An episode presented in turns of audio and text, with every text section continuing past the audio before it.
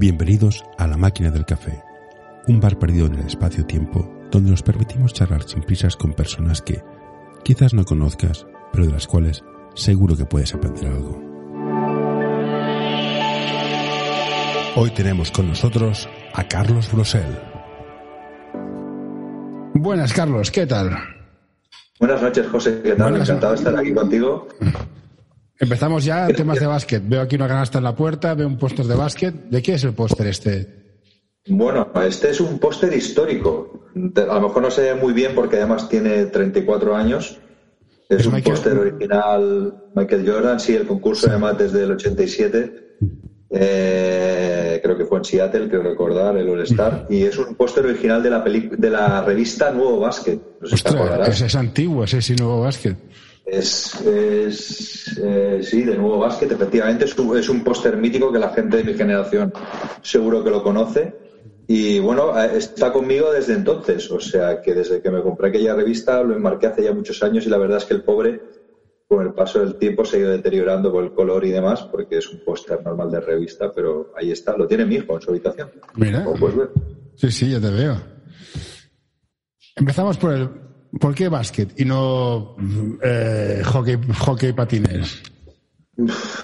La, verdad, eh, yo creo que es muy fácil de, explicar y seguro yo, yo, yo esta conversación podría titularla la conversación random, ¿no? Porque yo estoy seguro que hay muchísima gente de mi generación que tiene una historia muy parecida a la mía, estoy seguro. Y, y mi, mi generación viene marcada, yo soy del año 71, y yo creo que viene un poco marcada el básquet. ¿Por qué? Yo en realidad empecé a jugar a fútbol. Yo soy de Barcelona y con 8 o 10 años empecé a jugar a fútbol en Martinenc, que lo tenía bastante cerca de casa, yo creo que todo el mundo lo conoce. Y ahora incluso ya tiene equipo de básquet, en aquella Sí. época no, era solo de fútbol.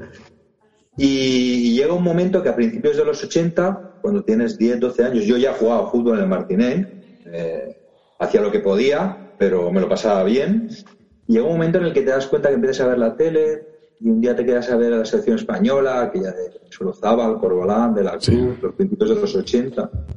Y te empieza a gustar el básquet, ¿no? Y te empiezas a aficionar. Y entonces yo creo que hay un momento clave en el 84, ¿no? Que yo creo Eh, que... esa, esa semifinal con Yugoslavia. Exactamente, yo creo que hay mucha gente de mi generación, yo que tengo ahora 50 años, que en aquella época pues teníamos 12, 13 años, ¿no? Que nos quedamos aquella noche a ver aquello y a partir de ahí pues yo empecé a jugar más a baloncesto en la calle, empecé a jugar más a baloncesto en el cole y entonces hubo un día que yo jugaba federado a fútbol y me di cuenta un día que tenía partido de fútbol y casi llego tarde al partido porque me había tirado toda la tarde jugando a baloncesto en un parque. Y digo, aquí algo pasa. Sí, algo Y ahí es cuando entonces decido cambiar el chip, empezar muy tarde a jugar realmente mm, formativamente a básquet, muy tarde, 12, 13 años. Ayuda a mantener este podcast en anorta.com barra colaborar. Pero yo ya hacía tiempo que jugaba en la calle y a, y a partir de ahí empieza todo. Y entonces en el mundo del básquet.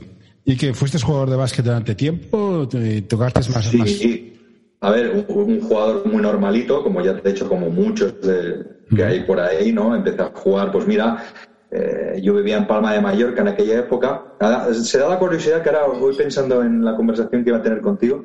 Me he dado cuenta que tuve el principio de jugar a básquet y el final de, de jugar a básquet, que yo dejé de jugar hace pocos años ya por la rodilla y tal, con 46, con 47 años.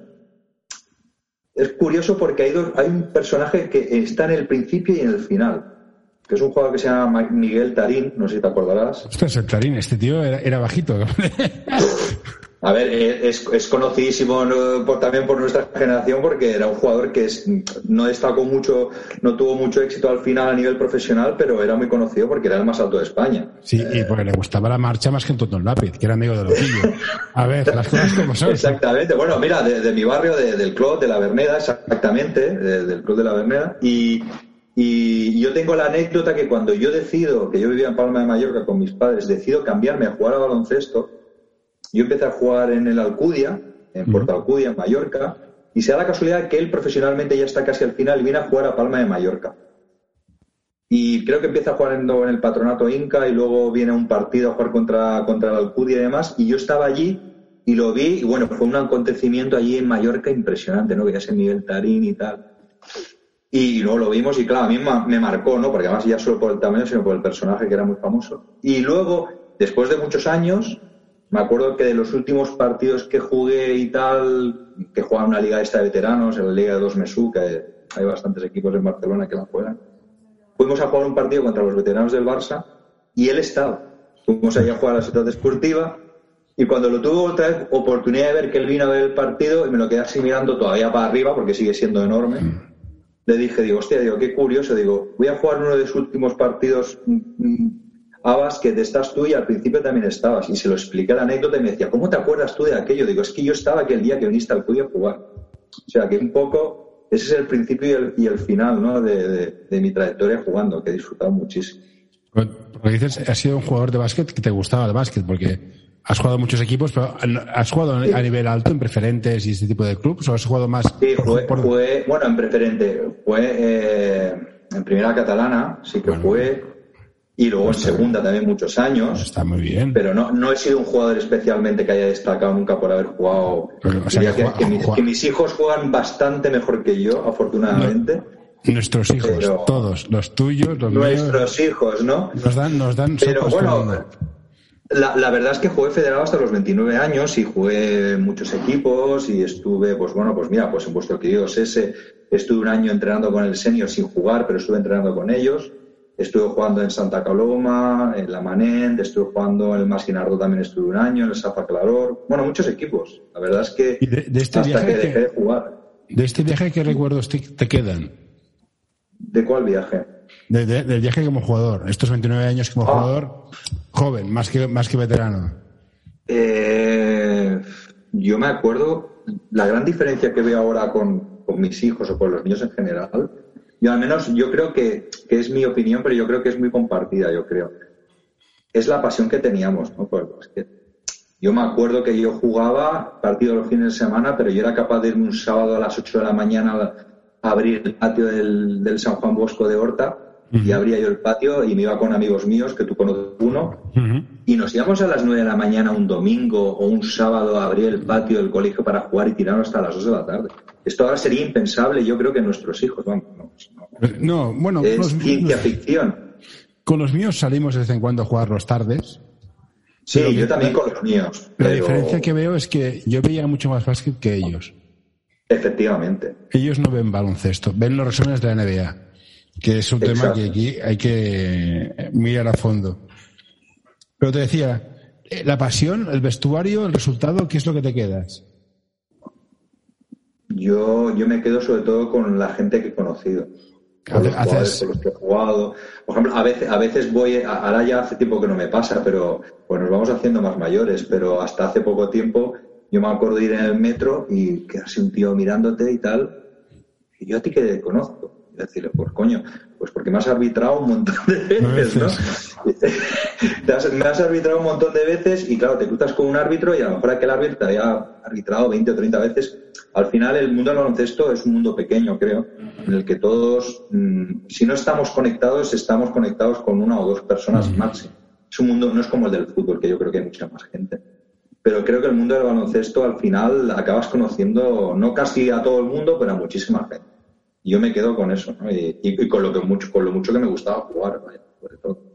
Y teniendo en cuenta que el básquet de ahora, antes yo entrenaba dos días a la semana, una hora y media, entrenamos un montón de horas. Sí, por eso he tenido también lío últimamente yo con mis hijos, ya te explicaré, pero sí. ¿Qué aporta el baloncesto para que justifique todo este tiempo que dedicamos? O sea, ¿qué valores aporta? ¿E-, ¿Educa? ¿Es solo un deporte? ¿Da igual? Yo, no, yo, yo creo que aporta muchísimos valores. Yo creo que eh, sobre todo el compañerismo, el compartir, el no ser egoísta. Yo, por ejemplo, yo veo a veces jugadores que son anárquicos jugando y a mí no me gusta. Si lo bonito del baloncesto es compartir la pelota. O como ciertos entrenadores que quieren controlar tanto el juego que desean que el mejor jugador del equipo esté votando 20 segundos la pelota para que no perder, de dejar de hacer. Yo, a mí me gusta más compartir, ¿no? Pasar la pelota, no botarla mucho, que el balón corra, que los jugadores corran pero sin balón para que sea más fácil meter canastes, sea el, el juego más rápido. Yo creo que al final, eh, y luego lo que es el respeto, el respeto, el, compromiso que tú tienes con un equipo, cuando tú decides jugar por un equipo, sabes que no puedes irte, o al menos no debes, a los dos meses decir, bueno, es que ahora me voy a dedicar a la petanca. Hmm. Tú sabes que aquel año estás comprometido con aquel grupo. Sí, no, Estás comprometido hasta, hasta el final y decir, pues bueno, estás comprometido a jugar con ellos hasta final de temporada. ¿no? Todo ese tipo de valores. ¿Y qué diferencias ves entre el baloncesto que hacíamos tú y yo en nuestra época y el de ahora? A nivel global, de grupo, todo. Hombre, yo la diferencia fundamental que veo, que la puedo ver también en mis hijos, ¿no? Nosotros teníamos muy pocos mm, puntos de referencia. Yo me acuerdo que cuando nuestra generación veía baloncesto, que veías? Veías al Barça a la Copa Europa una vez a la semana, eh, a Ramón Trecet una vez por la noche NBA en un partido grabado que no era ni en directo. Y yo me acuerdo que, que, que te abrazabas a aquello, yo me acuerdo todavía la, la sintonía cerca de las estrellas y ahora todavía retumba dentro de mí, ¿no? Porque es que era algo que deseabas tanto que llegase el viernes por la noche para ver aquel partido y tenías aquello. Ahora la gran diferencia es que mi hijo se levanta un día del partido a las 8 de la mañana a jugar y yo estoy a la derecha de él viendo los resúmenes de NBA y él está viendo un vídeo de cualquier otra cosa. Porque ellos al final el, el baloncesto lo tienen tan cercano y lo tienen a cada segundo y tienen tantas cosas por mirar que no le dan tanta importancia. No, yo creo que no lo viven tanto como nosotros. Nosotros teníamos eso, la pelota y el pasar el máximo tiempo jugando. Ellos tienen muchas más cosas en las que prestar atención, en las que dedicar tiempo. Yo creo que esa es la, la diferencia fundamental. Nosotros teníamos muy poca cosa, ellos tienen mucho. No nos hemos aburguesado de, oh, es que hace frío, oh, es que ha llovido, oh, es que no tenemos pabellón. Yo he jugado en Bosco, Sí. Cáete ahí, Sí. cáete y ahí, el campo guapo. del Coll, cuando hacía frío ahí arriba, que te congelabas. Ahora hay un pabellón ahí muy chulo arriba de la montaña. Hemos jugado en pistas que, vamos, hoy en día nuestros hijos no jugarían nunca. Sí, y las pelotas mi casa naranja, que como te dieran el dado mal, Y las Baden. y Y, te picaban. Baden. Sí, sí. Nos hemos hecho muy burgueses de, "Ay, este equipo, no sé qué. Hemos perdido la inocencia o la, o la de, jugar a básquet, ahora es como más profesional, no sé, es más, llego, juego y me voy. Me, me ha llamado este club, me voy a este club, y antes era más, este es mi grupo. Mira, te puedo decir que tengo amigos de básquet todavía que conservo de, de, de- de, bueno, de cuando, cuando íbamos al cole y tal. Y tengo un amigo mío que además es jugador histórico de SS, que jugó muchos años y fue entrenador. Y a veces es muy categórico con frases que tiene, pero tiene una que a mí me hace mucha gracia y es muy acertada. Y él dice, el básquet se acabó cuando dejamos de compartir la botella de beber agua. O sea, hoy en día todos los niños van con la botella, la suya, con su nombre. Antiguamente ibas a entrenar, parabas el entreno y bebías de la botella que hubiese. No sé si me explico, ¿no? Entonces, hay un cambio fundamental en que ahora hay muchísimos más medios que antes. Entonces, jugamos con lo que hubiera, con la pelota a mi casa o con la que hubiera. Hoy en día ves a algún jugador joven que ve y dice, oye, esta pelota no bota, ¿sabes? Pues se juega con cualquier cosa. Sí, ¿no? es redonda, ya cállate, sí. Y exactamente. No, y también yo me acuerdo que en mi época era tu equipo. O sea, eran seis, siete, que era, era tu equipo. Y irte era muy complicado. O eras extraordinariamente bueno y te venían a buscar, irte Eso era es. difícil. Y ahora ves a niños que dices, no, me voy de una A para jugar a un Inter o de un Inter para jugar. Dices, pero si no vas Pero a. yo creo, yo creo que los padres, digo, yo creo que los niños no es el problema. Hay un componente Sí, que sí, no, yo, yo, yo, yo echaría más ¿Sabes por dónde voy? A los A padres, los no, a los padres, sí, sí. Que dices, te has ido de un equipo que juega en A para irte a otro club que juega en A Efectivamente. para jugar, ¿qué? ¿Cinco minutos ¿Para más? qué? ¿Para No. qué?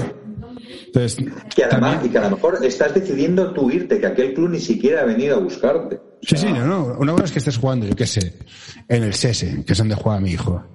Y viene el Barça y dice, hostia, Barça o Juventud. Hostia, pues la experiencia de molar. Pero irme del SESE para irme yo que sé a un Barna, si somos clubes de barrio, tío. O sea, no, no, no veo la ganancia. Y hay gente que sí, que se emociona y se va.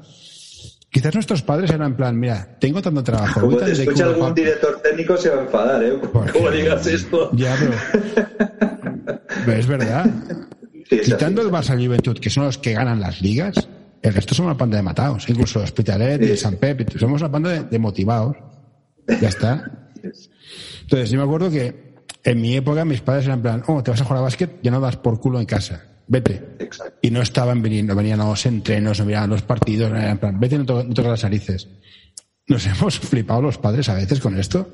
Yo voy a bueno, yo lo hago, ¿eh? voy a todos los entrenos, te grabo en vídeo y damos más, molestamos más que otra cosa. Yo, creo, yo creo que es el gran cambio ¿no? de nuestra generación con la de nuestros hijos. ¿no? A ver, piensa que yo, por ejemplo, cuando iba a jugar, a mí mis padres nunca me vinieron a ver en la vida, ni sabían con quién me iba en el coche. Ahora tú vas a un partido de los niños y van todos los padres con su coche llevando. Yo me acuerdo que me metía en un coche 4 o 5 porque venían dos o tres padres a ver el partido y nos llevaban a no sé dónde. Decías, ¿y tú con quién te vas? Pues yo me voy con aquel. Hoy en día no hay niño que no lleve a su padre al partido. Que por otro lado dices, bueno, mm, también está bien. También me hubiera gustado que mi padre me hubiera venido a ver algún día, ¿no? Pero hoy en día quizá es demasiado. Se ha pasado de la nada al todo, ¿no? Y la presencia de los padres, mm, y yo que soy padre de dos, de dos tíos que juegan, y, también me meto porque seguro que habré, metido alguna vez la pata, ¿no? Porque... No, seguro. Pero, pero es un componente complicado para los clubes, los padres, ¿eh? somos fundamentales, pero somos unos padres... Hay padres muy los que pagamos. Y pagamos aparte pagamos ficha, pero claro, dices, no... No, es que yo, yo vivo en el Carmelo, cerca de Bosco. No, es que me ha llamado el Cornellá para jugar y tengo que ir de mi casa al Cornellá. Digo, sí, pues venga, vamos. Este. Pero ¿qué más te da jugar en Inter? Que nada. Pues yo, pues yo lo estoy haciendo. O sea, imagínate. Ya, ya, pero ¿por qué lo haces? O sea, una vez que tu hijo diga, papa, yo quiero irme. Y dices, bueno, mira, por mi hijo, por mi hijo mato, que decía la, la, Esteban. ¿Vale la pena? No lo sé, ¿eh? A ver, a, ver, dentro de esto tampoco yo creo que generalizar es un error. Sí, pues eh, este podcast se llama La máquina del café. Es una charla de café sin ningún tipo de postular nada. Eh, nada, para nada, para nada, para nada. Pero siempre los cambios, es que si no al final, siempre hay cambios que sí están justificados, ¿no? Porque yo siempre digo, juega baloncesto. A ver, al final, eh, que llegue gente a la élite, llegan el 0,01% de toda la gente que juega.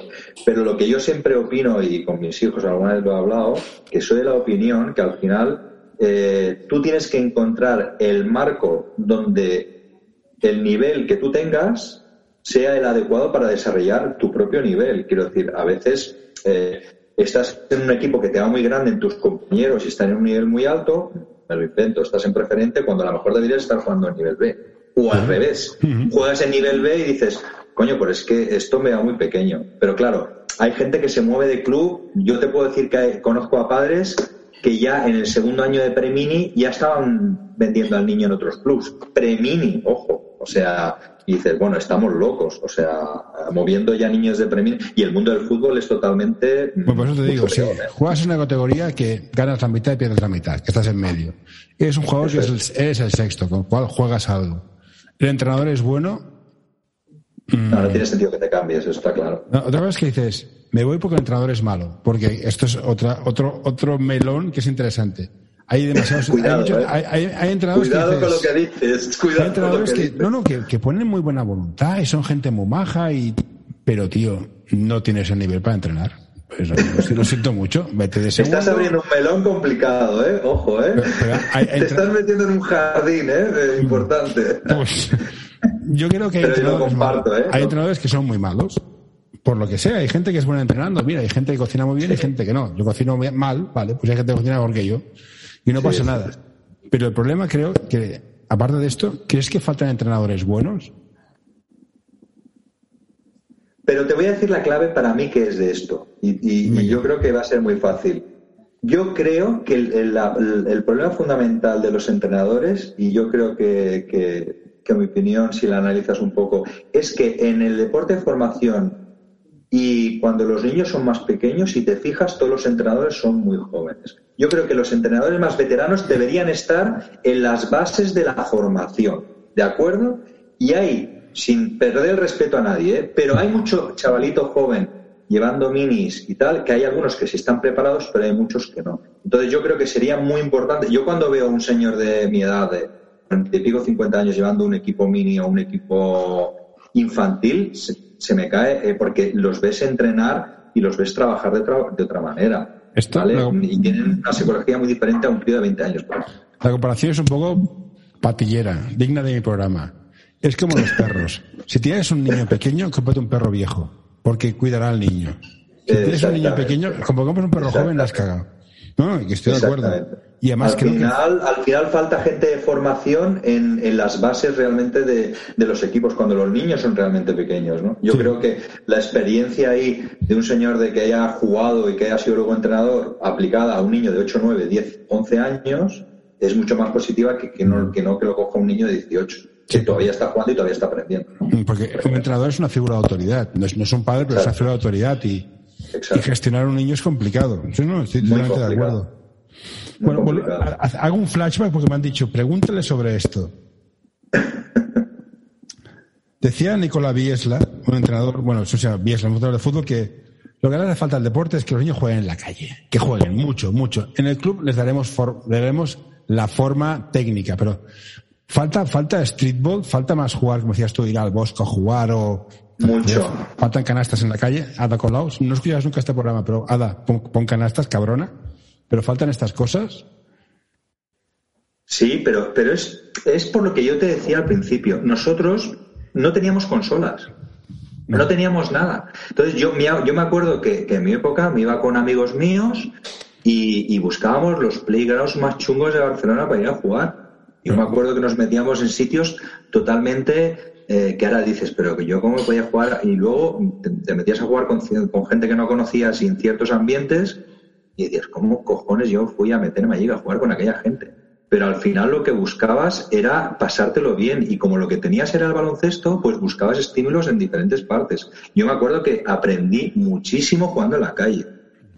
Y esto hoy en día no existe. Los niños no juegan en la calle ni se van a... Bueno, ahora mi hijo el mayor, aún en los playgrounds que hay, que hay algunos en Barcelona, pero pocos, mm, va. Pero, pero los niños por lo general no juegan competitivamente en la calle. Juegan No. poco, no, es como que- nosotros. pero tampoco, tampoco hay canastas y tampoco No hay, no hay. no, no hay canastas. O sea, no puedes No jugar. hay, no hay, no hay. Ni, ni se abren los colegios como entonces, porque yo me acuerdo que los fines de semana ah, se abrían todos los patios y entonces tú podías ir el sábado por la mañana, el domingo por la mañana, e ir a jugar a los patios de los colegios. Pero Hoy en es que, no es tenemos una edad. Yo me acuerdo cuando España era algo en básquet en los 80 principios, con la Copa, una cantidad de canastas que había canastas en todos los parques. Y podías ir a jugar a las canastas. Sí, sí, las de Colacao. Las de Colacao. La otra pregunta es, llegó un punto que te fuiste a ligas de veteranos. Las Sí. ligas de abuelers, ¿qué tal están? Yo, sé que, yo creo que son un nido de lesiones, pero bueno, hay gente para todo. ¿eh? Sabes que sí, bueno, de, de hecho, sí, sí, eh, te puedes hacer mucho daño. El problema de las ligas de veteranos que, es que realmente deberían ser de veteranos, ¿no? Yo me acuerdo que cuando después de dejar de jugar federado, ya tengo con 29 así antes de casarme, eh, empiezas a jugar en ligas de veteranos y claro, va pasando el tiempo, tú te vas haciendo más mayor, tienes 38, 39, 40, pero oh sorpresa, un día llegas a la pista y te encuentras jugando con gente de 22. Hoy quiero recomendarte este podcast. Balap Education es un proyecto educativo y deportivo que busca la formación completa de jugadores y entrenadores. Quieren fomentar su desarrollo basado en la educación del jugador y el entrenador, mediante el análisis de situaciones reales del baloncesto desde diferentes puntos de vista. Hoy quiero recomendarte este podcast. El alma del juego by Soul Basketball, el podcast en el que charlaremos con personajes del mundo del básquet con diversidad de carreras, funciones y experiencias para que nos acerquen al alma de nuestro deporte, el baloncesto. Entonces dices, hostia, Hostia, ¿esto no era una liga de veteranos? Veteranos estos. ¿A ti no te ha pasado jugar contra un equipo de gente muy joven que te pasaban por todos los lados como aviones? Claro, tú vas a una velocidad y ellos van, aunque sepan jugar menos que tú, pero van a mucha más velocidad, ¿no? Y luego es verdad que también es cierto que hay gente que a lo mejor no ha jugado nunca y se mete en una liga de veteranos y, y es lo que tú dices, ¿no? Pues o no sabe lo que hace, o no sabe competir, o tal, y a veces se ven también escenas en estas ligas, entre comillas, divertidas. ¿Y qué hacemos entonces con los veteranos? O los jóvenes, porque ahora tú dices, las ligas de veteranos son para veteranos, vale.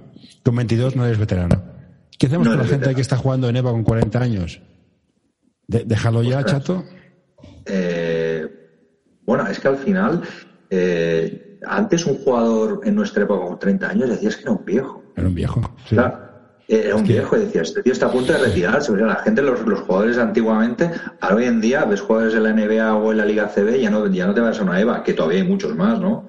Sí, Pero hay jugadores súper veteranos y muchos de ellos rindiendo muy bien. La haya ¿eh? 42 años. Por ejemplo. Échale un galgo. Eh, exactamente. Y, y otra serie de, de- de jugadores que, que dices, bueno, los ves jugar con 36, 37 años y dicen, oh, todavía le queda un último contrato. Coño, un último contrato con 36, 37 años, ¿no? Y, y Juan, pero bueno, todo ha cambiado, la alimentación ha cambiado. Yo creo que los deportistas hoy en día se cuidan bastante más que antiguamente. Eh, la alimentación es diferente. Bueno, todo ha cambiado, todo ha mejorado. Que los jugadores jueguen más tiempo a nivel profesional, creo que es por los medios que hay. Eh, entonces, bueno, si la gente de, de, de, la selección española de los años 80 nos explicara anécdotas, fliparíamos de los que se cuidaban los que se quedan de cuidar. O sea. Ahora que vas al entreno, te ponen hielo y a mí me dicen en mi boca, ¿hay hielo y para qué? ¿Para cubata? Porque Los ves allí una mañana enorme de hielo metidos, con celofán en las rodillas. ¿Tú te pusiste alguna vez hielo después de entrenar en las rodillas? No. Yo no recuerdo. No, yo a lo más sofisticado que llegar es hacerme taping en los tobillos. Ya está. sí, yo también. Yo me acuerdo que padecí jugando, yo creo, yo saltaba algo, saltaba, yo creo que bastante más de la media, y me acuerdo que, que además precisamente me hacía daño jugando con amigos en playgrounds. Luego en temporada regular con mi equipo no me lesionaba y, llegaba y me iba con, mis amigos a jugar, a vacilar un poco a la gente y tal, que juega en la calle y era realmente cuando te hacías daño. O sea, a mí mis, amigos muchas, veces, muchas veces me trajeron a casa entre dos. Me llevaban urgencias, me ponían el compresivo aquel que te ponían y, me traían, no sé si te acordarás, aquellos compresivos que te hacían y tal, y, pues abría la puerta a mi madre y decía, otra vez, Carlos, otra vez te has hecho daño. Entonces está a, a mi derecha Arturo y a mi izquierda Dani, y, me llevaban a casa a hombros. Pero es que ha avanzado, ¿no? Yo me acuerdo que compresivo, que era una castaña, y ahora te pone una especie de bota que se infla y ya está. Y dices, hostia, sí, lo sé. Y... Claro, ¿cómo quieres luego no jugar hasta los 40? Si hay unos medios que en nuestra época ni buenas somos. Te cuidan, ya tienes Deliveroo y Uber y, te la a casa, no quieres hacer nada. Y al final, jugando con amigos, al final tienes amigos. ¿No habéis, ¿no habéis tenido la tentación de juntaros todos en alguna época de tu vida y jugar por placer? Mira, mira, pues mi, me amigo Pepe, mi amigo Paco, mi amigo Antonio y jugamos. Hostia, esto es una reflexión que me haces ahora y la verdad es que a lo máximo que hemos llegado es a juntarnos a hacer pachangas un domingo, ¿no? Alguna vez. Hmm. Sí que tengo que decirte que tengo una experiencia muy, muy satisfactoria con un amigo mío de toda la vida, que yo creo que tú conoces, que al final con él conseguí jugar un año federado en Santa Coloma, quizá no lo he nombrado, estuve jugando tres años en Santa Coloma en un club que se llama Club Básquet Manén, que fue luego fue absorbido por el Santa Coloma actual. Licor 43. Eh, ¿Perdón? Licor 43. Exactamente, exactamente. Y entonces, entonces si ya tenemos una edad, veo que tú también. Eh, con, con, mi amigo Arturo conseguí jugar federado eh, un año y la verdad es que fue una experiencia guapísima, sobre todo aquellos ratos en, en banquillo y tal, jugando cuando estás allí con él. Y, bueno, la verdad es que fue una experiencia muy chula poder jugar con amigo. Pero solo lo conseguí con él. ¿eh? ¿Los amigos del Playground son para siempre? Sí. Yo, mira, de hecho, este año que cumplí 50 años, eh, una, una de las personas que me llamó a primera hora de la mañana, recuerdo que fue un amigo que hice, pues hace 25 o 30 años en el Playground, que todavía sigue jugando la gente. El, Parque de la, España Industrial, ¿ha sido alguna vez? No, no, yo, yo soy de Carmen, yo voy a jugar al, al pues, yo pues yo soy de, de, de, Paseo Maragall y tal, y yo me iba a jugar hasta el Parque de la España Industrial con gente muy peculiar, por decirlo de alguna manera, allí. Y ahí conocí a un chico como yo, que jugaba en el Club Basket en aquella época. Y oye, nos hicimos muy, muy amigos jugando en Playgrounds y luego me lo encontré de ligas de veteranos. ¿eh? Eh, y, y el día que cumplí 50 años, con él la verdad es que no tengo mucha relación a nivel de amistad diaria, pero fue de los primeros que me llamó. Y es una amistad de playground total. O sea que sí, sí que se hacen buenos amigos en el playground. ¿Y qué culpa tienes tú de que tus hijos jueguen a básquet ahora? Yo la verdad es que siempre digo que me ha tocado la lotería. La verdad, eh, tener dos niños y que los dos jueguen a baloncesto, si te tengo que ser sincero, es que sí que he hecho porque en mi casa siempre ha habido pelotas y siempre ha habido un 23 por ahí colgado y siempre ha habido una canasta, pero realmente, por ejemplo, mi hijo el mayor empezó a jugar a fútbol en el cole. empezó a jugar a fútbol, no empezó a jugar a baloncesto. Y conmigo jugaba en el parque algún día y tal. Y entonces hubo un día en el que le dije, un día sí que le dije, oye, digo, ¿y no querrías jugar, eh, probar un día para básquet? Y dice, ah, vale. Y me informé un poco qué clubes tenía cerca de casa lo llevé al Barna. Llevé al Club Barna y fue un día a probar y ahí se quedó hasta el día de hoy. Pues ya no está en el Barna mi hijo, el mayor, pero mi hijo el pequeño sí que está en el Barna. Y fue, fue un proceso pues el de mi hijo el pequeño mm, ya fue arrastrado por el mayor, ¿no? Al final fue él el que me pidió que lo llevase, pero tampoco los, los empujé en exceso, ¿eh? No fue algo de obsesión, tal, tal, tal. No, no, no. Con el mayor sí que me preguntó de probar, yo lo llevé a probar y le gustó y se quedó. Y el pequeño al principio no le gustaba porque estaba hasta las narices de los sábados levantarse a las 8 para ir a ver el hermano mayor a los partidos y no quería, pero hubo un día que se le giró la ADES y me pidió insistentemente que lo llevase a la esculeta del Barna e incluso empezó a jugar a básquet antes que el mayor. ¿Y el club importa o es juega? Da igual. Porque claro, tú estás en el Barna, somos rivales. En masculino, yo, estoy en el SESE. ¿Da igual? ¿Juega o el club importa? Mira, el club sí que importa. Pero lo que pasa es que, lo que para mí lo que más importa son las personas. Porque al final, esto yo pongo siempre el mismo ejemplo. Es como cuando vas a una entidad bancaria y, dices, no, es que aquí me van a, tratar muy bien porque la entidad bancaria tal es muy buena. No, yo creo más en las personas creo las personas que están en ese momento en el club que te traten de una manera o de otra. Al final, eh, el club, sí, también, luego si tienes una línea de hacer y demás, pues sí es importante, ¿no? Pero también tienes que tener suerte con las personas que te, que te, que te encuentras, porque las personas pasan, el club queda, pero si tienes la suerte de encontrarte una persona que, haga mejor o peor las cosas ya depende a veces de la suerte, no, no tanto del club. ¿no? Pero y, sí. eres, y eres un, un, traidor como yo, que yo no soy del SESE, no soy del Lima, que es donde juega mi hija, yo soy del equipo de mis hijos. no, yo la verdad, mira, mi hijo el pequeño está en el Barna todavía y desde que empezó, y mi hijo sí que el mayor hace tres años cambió y está jugando en Cornellá, está jugando en Básquet Almeda. Eh, y, ya está muy lejos. Ya te lo he dicho antes, que yo, que yo la verdad es que bueno, el esfuerzo que hacemos es importante, ¿no? Es muy importante. Y él también se está dando cuenta que ya no solo el esfuerzo que hago yo, sino ahora el que ya está en primero de bachillerato, en cuestión de tiempo, también es un esfuerzo importante. Pero no, yo la verdad es que yo, yo voy a verlos a ellos. A mí la verdad es que yo lo de los clubes y tal, yo aplaudo una buena canasta, me da igual que sea de mis hijos que del otro equipo. O sea que, y además al final, yo cuando jugaba, pues que, es que jugué contra, contra muchos equipos de los que estaban jugando eran mis hijos. Por lo tanto, en el otro lado también hay padres y hay familias en la misma situación que nosotros. O sea, que fanatismo no. no y hablando del fanatismo, ¿crees que es un error que la federación publique las estadísticas? Sí. Y te voy a decir por qué. En el caso del, del, del equipo de uno de mis hijos, hay algún niño que tira más o tira menos dependiendo de quién tenga detrás metiendo puntos. Y, a mí, para, para mí, eso me parece muy negativo. No, yo estoy, de acuerdo. O las pones todas y explicas cómo se leen, o casi mejor no pongas ninguna.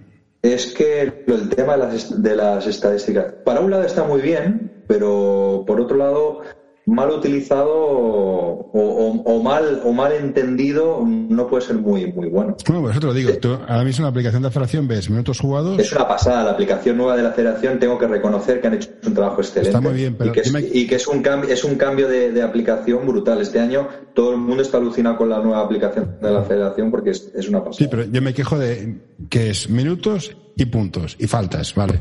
Y si eres un pío fajador que tú coges rebotes, que no, no no, en serio. Es verdad, es, verdad, es verdad. no existe. No, yo, yo, soy un defensor, yo, yo hago esto, yo, yo robo balones.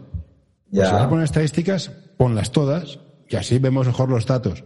Exacto. O no pongas ninguna, porque claro, el, el, el, jugador defensivo, el, plan, el perro de presa, en plan, para este que lo paras, o el reboteador no, sale. por ejemplo, a, veces algún amigo que te pregunta, ¿cuántos puntos ha metido tu hijo? Y a lo mejor mi hijo o mis hijos lo que mejor hacen es, pasar la pelota, no meter sí, puntos. Exactamente. O hacen, o, hacen, otros intangibles del, del juego, o, a lo mejor defienden muchísimo, o cada vez que se van a la pista hacen presión toda la pista, que a lo mejor otros jugadores no lo hacen, y eso no se ve. Bueno, digo, sí, estoy que, de acuerdo contigo. Que creo que o las quitamos, que sería poco realista, o que las encontrarían por otro sitio, o las ponemos todas.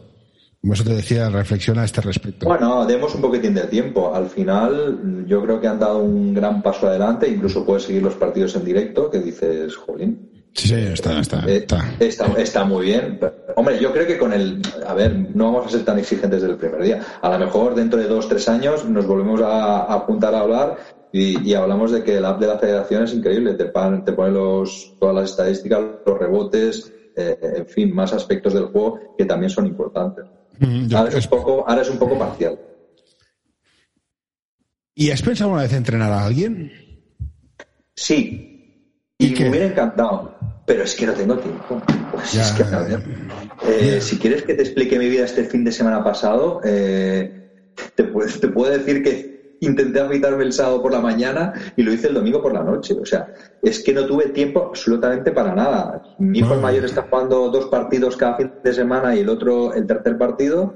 ¿Y, cuándo tienes tiempo para hacer otra cosa? Es que no. Los padres que, que tenemos niños jugando, mm, y yo conozco a algún entrenador que tenía hijas jugando y tal, y eh, el primer entrenador que tuvo mi hijo, el, mayor, y al final tuvo que dejar de, entrenar, que le encantaba, porque es que se estaba perdiendo el ver cómo jugaban sus hijas, que también le gustaba mucho. es una cuestión de tiempo al final. Razón. Yo hubo un fin de semana que juguemos, juguemos, ole mi, mi castellano. Jugamos en Girona y al día siguiente jugábamos en Reus. dices, mm, corre, Paco. no, no, es que, es que yo creo que es una cuestión de tiempo. Quizá esto viene a lo que estábamos hablando antes, que, por eso hay tanto entrenador joven, ¿no? Porque ellos tienen más tiempo. Entonces, esto también puede ser un factor, dándole una vuelta al tema, dices, ¿por qué no hay entrenadores veteranos que entrenen? Porque es que a lo mejor no tienen tiempo tampoco. Y otra otra pregunta importante.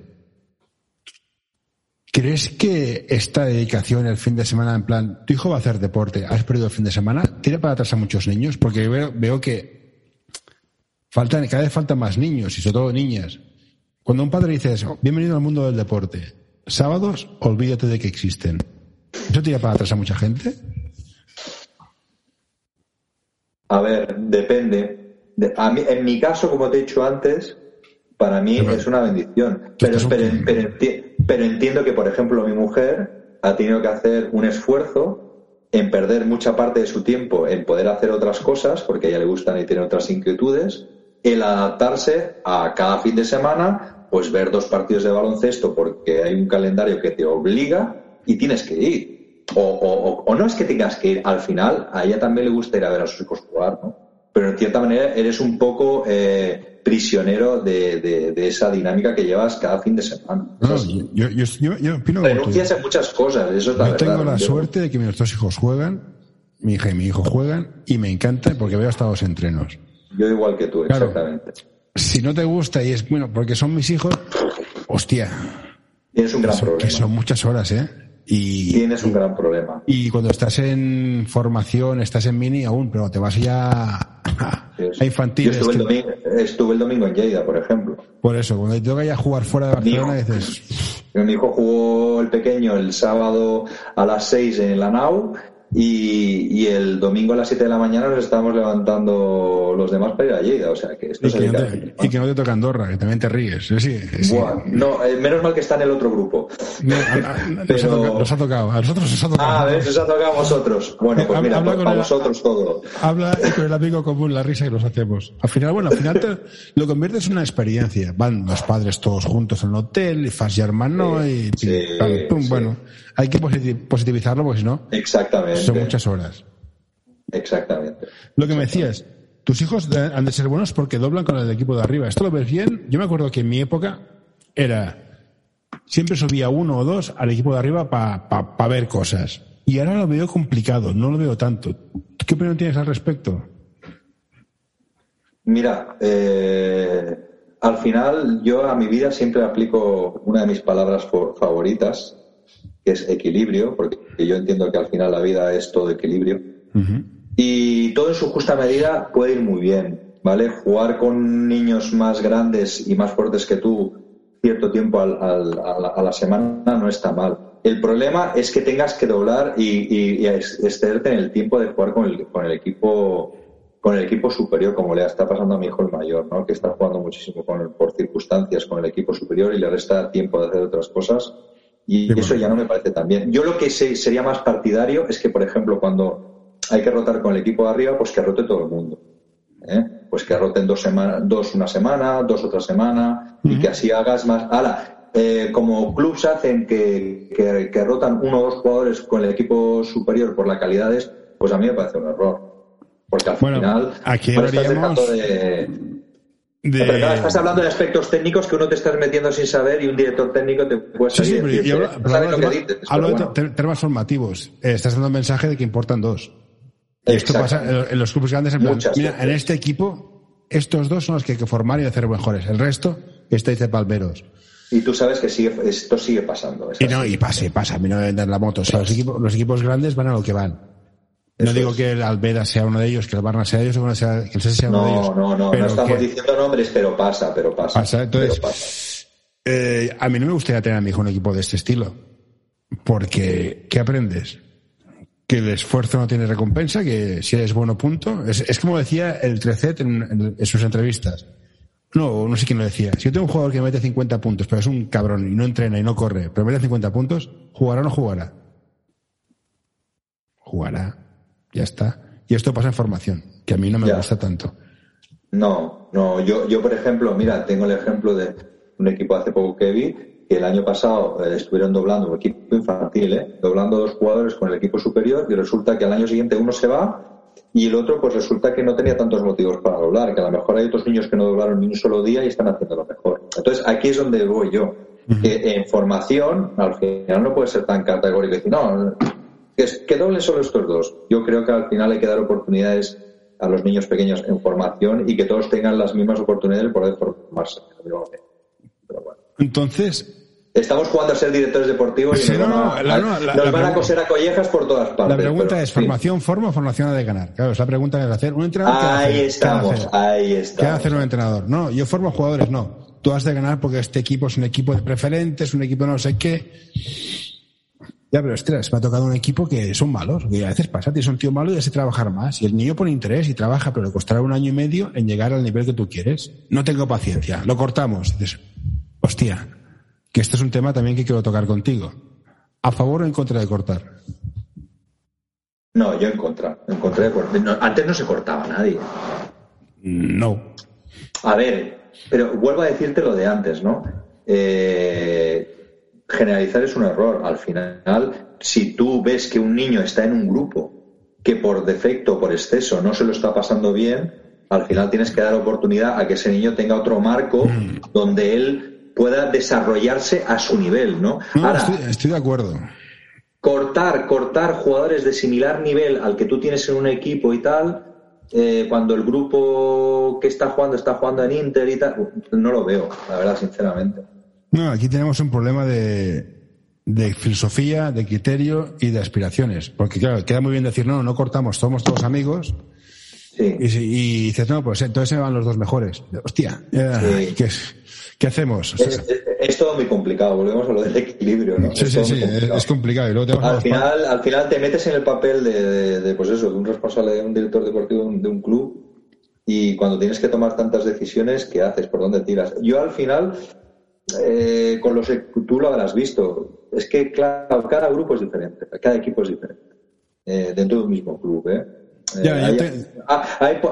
a mi hijo le ha pasado al mayor que, por lo que sea, coincide en un grupo una serie de niños que van muy bien y van como un tiro y dices, ¿cómo puede ser que trabajando lo mismo con otro grupo, estos, por ejemplo, hayan llegado a jugar en A1 y los otros están en C? Pues es así, coincide un grupo de niños y esa generación pues es brutal, ¿no? Y, ya está. No, yo tengo claro que mi ideal no es realista. O sea, yo soy estoy en contra de cortar hasta cadete, pero si haces esto, te, acabas jugando en C, pues te van los mejores. Exacto. Ahí estamos. Ahí estamos. Ese es el problema. Y yo, no voy a hablar, y yo no voy a hablar mucho más porque, en fin, mi hijo se tuvo que cambiar y tal, pero, pero, sí, por ahí, por, ahí, por ahí van los tiros. Sí, bueno, yo te puedo hablar del mío. El mío se, fue del colegio porque el nivel, eso no era un nivel, eso era un pozo. Se aburría, se aburría. Sí, se aburría, se aburría. Se aburría. Se, acabaron yendo todo, o sea, no queda... Al final es, es, lo que digo, que cada uno tiene que encontrar su marco, ¿no? donde se lo pase bien. Y ya para acabar, ¿qué les dirías a tus hijos en el mundo del básquet? O sea, esto es el básquet, lo estáis viendo, disfrutar, aprender a los, amigos, el, esfuerzo, el sacrificio, la tenacidad. ¿Qué les dirías a, tus hijos? Yo les diría que lo que hicieran lo hicieran con pasión. Yo cada vez que veo a alguien que ya no sea solo el básquet, ¿eh? que ves que demuestra pasión por lo que hace, y que le encanta y tal, yo me quito el sombrero. A mí se me, se me, se me la baba. Yo... Si te gusta este episodio, por favor, deja un comentario o compártelo con tus amigos. Ya sé que es una pesadez y todos lo pedimos, pero ayuda bastante. Yo les diría que si de verdad siguen jugando, que sigan jugando porque les apasiona jugar que no sigan jugando porque o yo se lo diga o porque el otro se lo diga, porque, sino que realmente hicieran las cosas con pasión, no porque un tercero se lo dijera. Eso es lo que yo les aconsejaría. Hicieran lo que realmente a ellos les movía a hacer, ¿no? Que no se dejaran influenciar, ni siquiera por tu padre, por mucho que le guste. ¿Y ahora te imaginas que los hijos de tus amigos acaban jugando en el mismo equipo? ¿Sería posible? Que nuestros amigos de básquet acaban jugando, juntando todo el mismo. ¿Qué, pasaría? Bueno, esto es, esto, es parla par Bueno, como, como, decía aquel, never say never, ¿no? No, sí, por eso digo, todo, es posible. De hecho, no, todo es, todo, es posible, todo es posible. A ver, eh, es muy posible. A ver, yo, por ejemplo, mi hijo el pequeño es de 2008. Tengo algún amigo que también tiene un 2008. Eh, yo creo que tú también, ¿no? Sí, sí. ¿Tú tienes 2008 también? Tengo dos del 2008. ah, dos del 2008. Pues mira, pues, por, ejemplo, por ejemplo, tú y yo algún día podemos coincidir, por ejemplo. Pues posiblemente, sí, sí. Posiblemente. En fin, Carlos. Alargaría más la entrevista, pero acabo de llegar del entreno con mis hijos y no he cenado. Tengo más hambre con lo cual... Pero ¿cómo me dices eso, hombre? Haber cenado antes, yo no tenía no, pues, yo, yo, he, llegado, he llegado a las nueve y media, bueno, esas como estas cosas, a las nueve y media he llegado a casa porque entrenan tarde, los horarios son los que son. Pero bueno, muchas gracias. Si te quedas, nada, nada, si algún día te queda un tema más por tocar, no tengo no tengo problema en hacer un bis. Me lo he pasado genial, de verdad. No, no, un, día hay que hacer, hay que hacer un, uno, uno, con tres, a ver, a ver, cómo sale esto. Hombre, ese, ese, ese uno con tres, yo te digo que va a ser muy divertido. Pues ya, ya hablaré con la gente de todo que hablar y así lo hacemos. En todo caso, muchas gracias, Carlos, y cuídate y voy a cenar. Venga. Muy bien, nos vemos por las pistas. Perfecto, hasta ahora.